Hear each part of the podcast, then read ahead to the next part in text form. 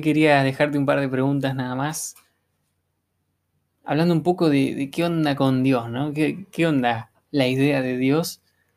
O quizás no tanto la idea de Dios, sino Dios mismo. ¿Cómo construimos lo que significa para nosotros, lo que significa para otros? ¿Cómo se construye eso? ¿Cómo se deconstruye también eso? ¿Y cómo podemos tener nuevos lentes eh, para ver a Dios justamente?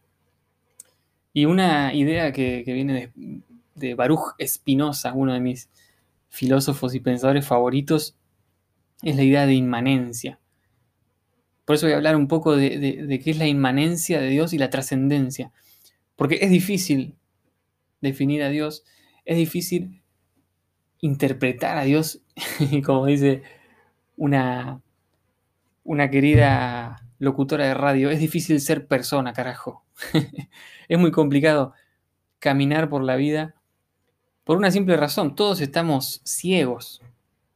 Todos eh, actuamos a través de la confianza, porque confiamos en nuestros ojos, confiamos en nuestros oídos, confiamos en nuestro cerebro, nuestro cuerpo. Y de esa manera confiamos en nuestros sentidos. Nuestros sentidos interpretan y ven las cosas de cierta manera. Y aunque estamos todos ciegos, todos los caminos parece que son sabidos por todos. Todos creemos que tenemos la posta. Todos creemos tener la razón y creemos que luchar por esas convicciones nuestras es lo más importante. Por eso me lleva a otro pensamiento. Todos estamos en guerra. ¿Estamos en guerra para qué y por qué? Estamos en guerra por defender nuestra visión de todo, del todo y de las convicciones que tenemos y lo hacemos hasta las últimas consecuencias muchas veces. Terminamos separándonos de las personas, construyendo muros con no solo con culturas, religiones, naciones e ideologías, sino también con familias, con amistades.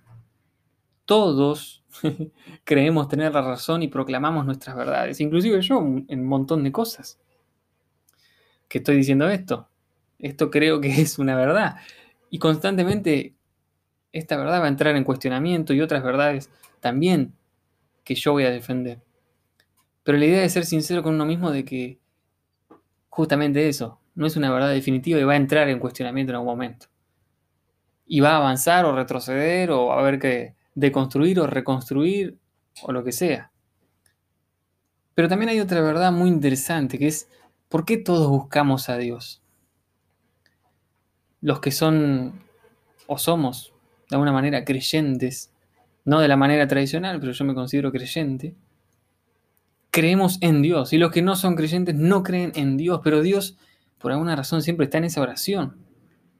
No hablemos de Dios solo como persona en este caso, sino Dios como idea, ahí sí como idea, está en ambas, ambos lados de la palabra y también del lado del agnosticismo, Dios como un no sabe, no contesta. No sé si Dios existe, no sé si Dios no existe, porque no tengo la capacidad de llegar a ningún conocimiento del todo, dicen los agnósticos. Por eso, desde el más religioso hasta el más ateo, todos tenemos una postura en cuanto a, esta pregunta. Es una pregunta, una pregunta por Dios. Todos buscamos y todos encontramos algo distinto. Cada versión y cada imagen que tiene cada persona de Dios es distinta. Las coincidencias generalmente aparecen cuando se impone una versión por otra. Porque vos buscas a Dios en tu propia cuenta y tenés una imagen de Dios. Yo tengo mi propia e irrepetible imagen de Dios y cada persona tiene una distinta. Pero cuando empieza a cumplirse un padrón, mejor dicho, un patrón que se repite eh, en una versión hegemónica es porque se impuso desde algún lugar, ¿no? De ahí nacen las religiones, básicamente. Esa versión dominante no solo tiene ciertas características físicas a veces. No sé si todos conocemos las imágenes que se dibujaron de Jesús. En muchos casos rubio, de ojos celeste. O en otros casos una versión más morocha, eh, más morena para poder eh, reflejar otra imagen de Jesús. Pero ninguno vio a Jesús ni sabe cómo es. Solamente le gusta crear su propia imagen, a todos nos gusta. Y también características morales de cómo es ese Dios para nosotros. Y hasta ideológicas. podemos decir que Dios es más de izquierda, más de derecha, Dios es macrista, kirchnerista, peronista, o lo que sea, o comunista, o que Dios es eh, claramente defiende el libre mercado, no sé, podemos imponer nuestra propia versión de Dios para defender nuestras propias ideas. Esa versión dominante no solo tiene ciertas características en todos estos sentidos, sino muchas veces repetimos frases como yo no pienso esto, pero es lo que Dios piensa. ¿Cómo, cómo, cómo, cómo? yo no pienso esto, pero es lo que Dios piensa. Pero vos conocés los pensamientos de Dios. Y en ese caso, ¿qué prueba tenés para demostrar eso, no? El problema de esta frase es que si tu versión no es la tuya, es de alguien más. Porque si vos decís, yo no pienso esto, y lo decís sinceramente, pero bueno, es lo que Dios piensa. Ese Dios piensa, claramente hay una persona detrás. Eh, muy probablemente gente del clero religioso o alguna persona que tenga influencia sobre, sobre tu vida. Y, si no sos vos el que está opinando es alguien más, y, tu idea, y si tu idea doctrinal o tu idea de Dios no va con vos, va con los intereses de otro y generalmente es, lo tengo que decir, una institución. Pero entonces, para no meternos solamente en, una crítica a la institución, ¿cómo nosotros en nuestra vida personal podemos ver a Dios? Yo creo que la única forma de ver a Dios es primero cerrando los ojos. La única forma de entender a Dios es cerrando los oídos. Lo externo nos va a definir y nos define, eso es inevitable. Cada concepto que tenemos de las cosas, de las personas y de los dioses está definido por lo externo, muy fuertemente. Pero hay otro problema, si no nos abstraemos de todo lo externo, solo nos queda lo interno. Si yo solamente digo, no, no escucho más a nadie, no quiero saber nada nunca más, me queda solamente lo interno y lo interno no alcanza. Porque hay otra frase que dice la respuesta está en ti. y yo tengo que decir que para mí es chamullo. Es una idea falsa porque no alcanza. No nos da el cuero para decir la respuesta está en mí. ¿Cómo la respuesta está en vos? Puede ser que se pueda encontrar un montón de cuestiones en la búsqueda interior, pero no puede ser que el todo esté resumido a lo que vos veas con tu visión finita del mundo. Entonces, ¿querés ver a Dios? ¿Querés verlo a Dios? Dios quizá está en medio de todo lo externo que vemos y también de todo lo interno que nos sacude por adentro y nos inquieta. Quizá lo espiritual es un poco eso, ese punto de conexión entre la inmanencia de Dios Inmanencia quiere decir lo que está dentro y por medio de todo. O sea, Dios en todas las cosas, desde su nuestro, en el interior, y la trascendencia de Dios. O sea, es la idea más tradicional de Dios, la más conocida, la trascendencia, Dios como lo que viene de afuera, como lo exterior a mí, lo superior, lo inextricable, inexplicable, imposible y también inconmovible, lo que está por encima de las cosas. Esa es la idea de un Dios más jerárquico, más de una posición de rey. No podemos hablar mucho de esta trascendencia de Dios. No podemos hacer una doctrina con base a la trascendencia de Dios, por más que sea o no sea genuina y real. Simplemente porque no podemos acceder a ella y está por encima. Pero sí podemos hablar de la inmanencia de Dios. Porque la vivimos, la respiramos todos los días, constantemente. Conocemos de primera mano la presencia de Dios adentro nuestro, de esa inmanencia de Dios. Llámalo con el nombre que quieras, Dios, Jehová, universo, Alá, Jesús, como a vos se te cante, pero eso tiene que estar, tiene que ser inmanente. Y eso es lo que decía siempre Espinosa. Si Dios es Dios, tiene que estar en todo. Hay un versículo del apóstol Pablo en la Biblia misma, dice, Dios vive y obra a través de ustedes. Entonces, también Pablo de una manera estaba viendo que podemos percibir esa inmanencia también en nosotros obrando con otros. Pero te voy a parar ahí. Algunos van a decir, ah, sí, sí, porque ahora que mencioné a Pablo ya algunos se van a envalentonar y van a decir, sí, claro, en otros cristianos vamos a ver a Dios. No, no, en otros humanos. Y no solo en otros humanos, en todos. Y en los animales, ya que estamos también, en las plantas también, en la naturaleza. No se trata de tu idea de Dios, sino de su presencia inmanente en todo. No importa si la persona te cae bien, te gusta o no, es musulmán, cristiano, judío, ateo, brujo, aunque las motivaciones de este último en algunos casos pueden ser malas, aún en esa persona está la inmanencia de Dios. Porque está en todo. Hace poco vi la serie Solos de Morgan Freeman. En uno de esos episodios, va, en un episodio aparece Morgan Freeman, en el resto hay otros, otros actores también muy buenos.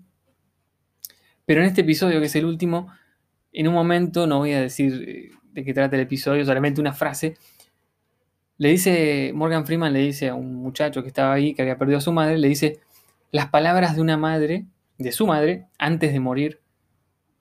Y, esto me llegó muy profundo.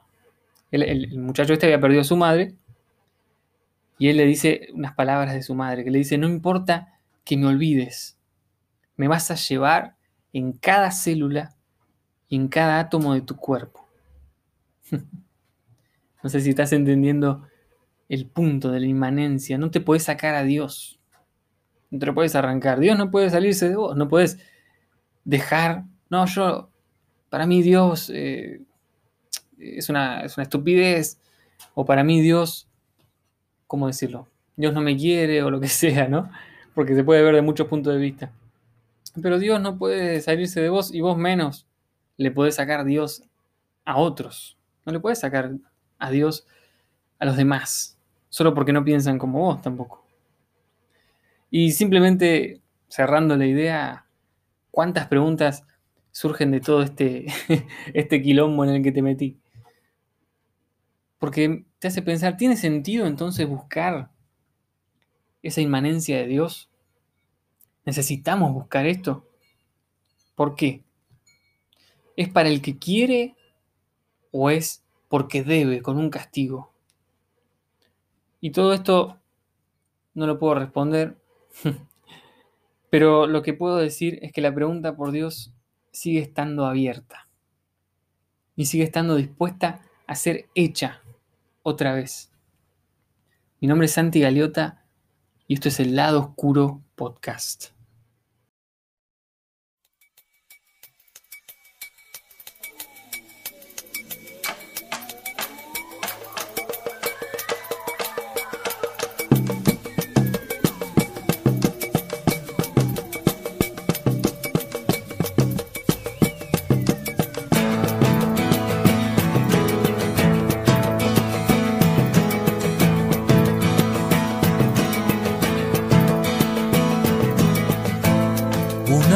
Y una bruja viajan en una burbuja derechito para el sol, ese fuego que creció.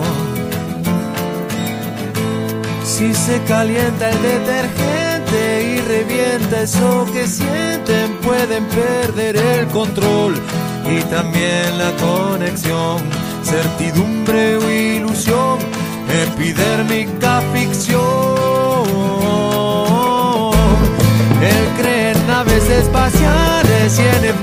especiales que nunca verificó que en su puta vida vio.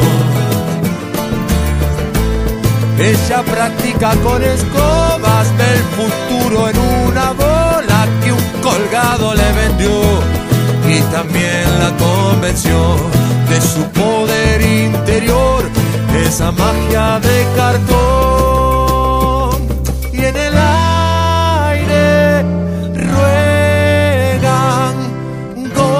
De amor, gotas de amor.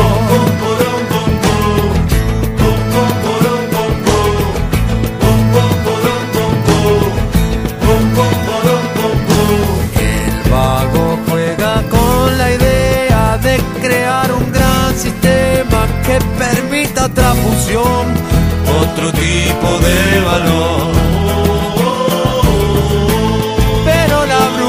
Contiene y adivina lo que quiere porque ella fue y volvió al infierno del terror, a ese mundo tan glotón que te come el corazón. A veces pasa que la fiebre sube misteriosamente y se retira sin razón, como toda aparición.